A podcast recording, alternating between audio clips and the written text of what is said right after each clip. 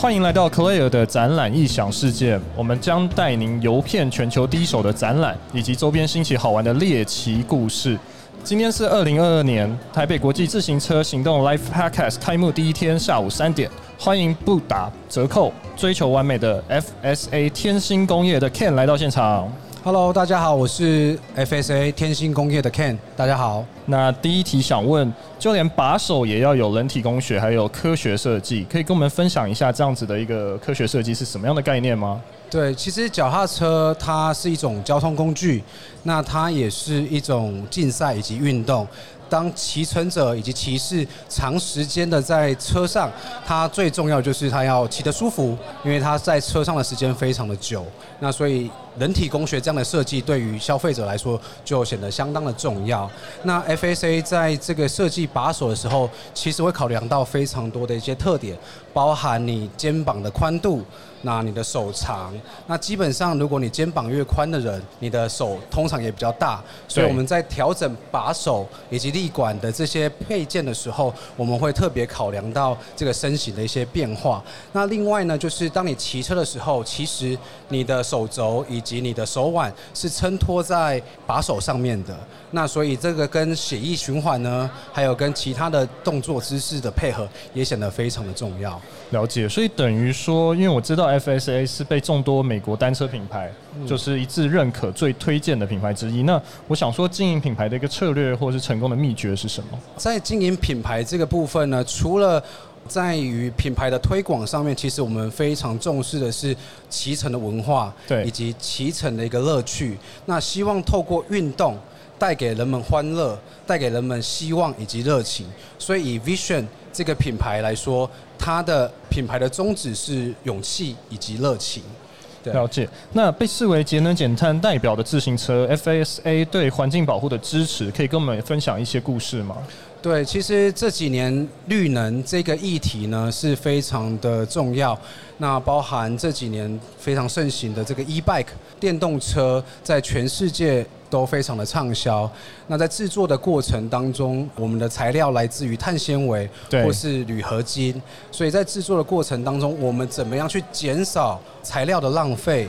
那或是说，在于一些包材上面，能够做到更友善地球，达到这个永续经营的方向，这是我们一直努力的在做的。那另外一个就是鼓励骑乘文化，因为大家知道你。开车或是骑车，增加了非常多二氧化碳的排放。对，骑车呢，就是有效的可以减少这方面的排放嘛。那所以我们除了公司内的同仁，常常会举办很多骑乘的一些活动，那也鼓励大家以脚踏车骑乘上班通勤来取代所谓的碳排放的交通工具。诶，那疫情对你们 FSA 有影响吗？还是有增加大幅的业绩？对疫情这个部分，因为刚大概在两年前开始有这个疫情，那疫情起来之后呢，其实各国政府都有一些补助。对，然后来鼓励骑乘的这些文化。那另外一个，为了减少人与人之间的接触呢，所以各国政府他们有鼓励这个骑乘的活动，那也有很多的补助。那我们在这部分也说到了订单的部分有比较成长。对，但是随着疫情的趋缓，包含各个零组件啊，呃，生产的过程大家都塞车的状态下，所以其实很多订单的调整在这一两年其实变动的是比较激烈的。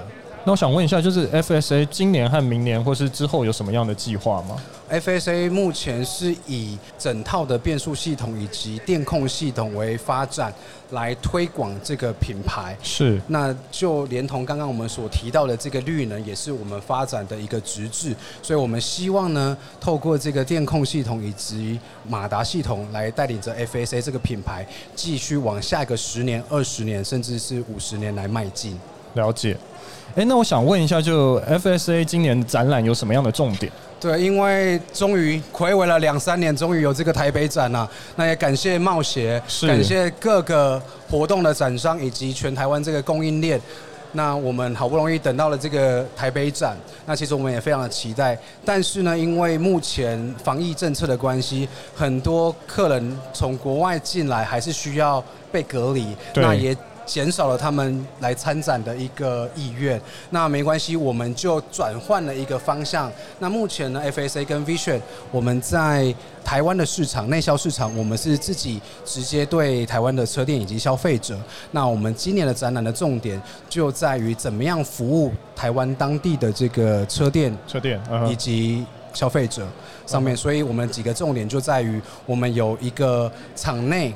台湾自己研发、设计、制造的功率训练大盘叫做 PowerBox SC，那也放在我们摊位上，欢迎大家到场去试用以及体验。了解。哎，那 FSA 它最主要是在做碳纤维的东西吗？还是？嗯，FSA 像刚刚我们所提到的，我们目前的两大主力，最大的重点在于电子变速系统，我们即将推出。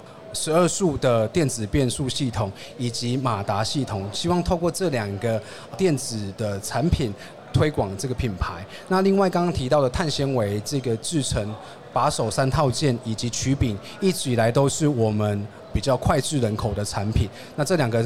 产品线我们会持续的发展下去，所以其实 FSA 它最重要的研发其实是在台湾吗？还是它在哪里？我们目前呢，在全世界有四个主要的分公司，总部在台中的雾峰，那生产的重点也都在台中雾峰。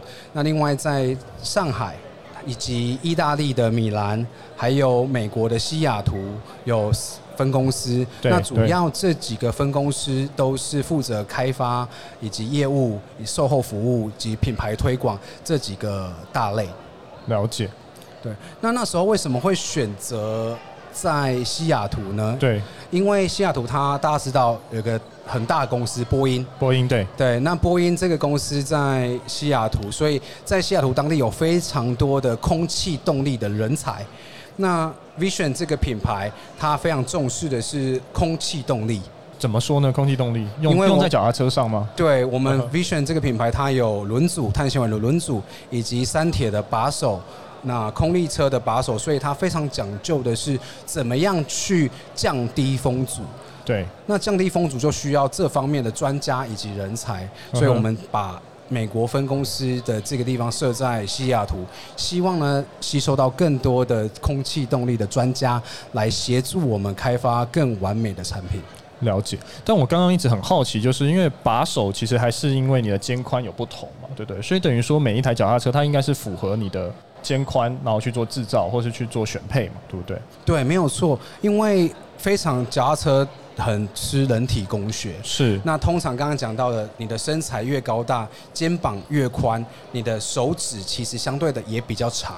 对对。那我们在设定比较宽把手的时候，其实我们在把宽上也同样的放大，让消费者不会因为他肩膀比较宽，结果他手很大，握下去有一种虚的感觉，会让他其实骑乘起来舒适性打折扣。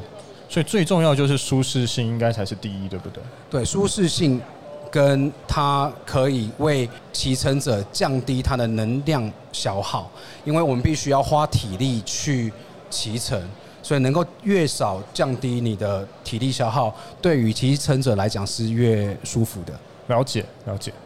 哎，那我想问一下，就是 FSA 有什么样的感人的故事吗？其实感人的故事应该怎么说呢？对，FSA 跟 Vision 这个品牌其实一直鼓励的就是勇气与热情。那特别是 Vision 这个品牌，我们赞助了非常多的山铁对赛事。对，那除了成人的三铁赛事之外，我们也鼓励了非常多小铁人，包含国小的、国中的这些年轻的三铁选手。那我们为了就是。希望他们从事运动，然后可以在心灵上面、在心态上面更强壮，面对所有的困难以及困境。那在他们慢慢成长、长大的过程当中，可以有更多的勇气去面对困难以及挑战。那减少其实很多社会事件的发生，这样。那除此之外呢，在前一阵子，我们有有很多的一些赞助活动，不只是赞助选手，对，那包含其实有一些受虐的妇女或是儿童，那我们其实也参加了一些活动，来鼓励他们走出户外，多多尝试骑乘这个脚踏车这样的一个活动，那对于这个世界跟这个未来有更多美好的想象。好，今天谢谢 FSA 天星工业来到现场来参加我们的行动 Live Podcast，谢谢大家，谢谢，谢谢。